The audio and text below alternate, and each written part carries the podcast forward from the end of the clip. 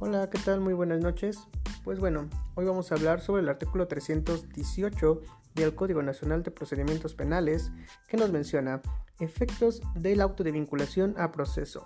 El auto de vinculación a proceso establecerá el hecho o los hechos delictivos sobre los que se continuará el proceso o se determinará las formas anticipadas de terminación del proceso, la apertura a juicio o el sobreseimiento es lo que nos indica el artículo 318 del Código Nacional de Procedimientos Penales.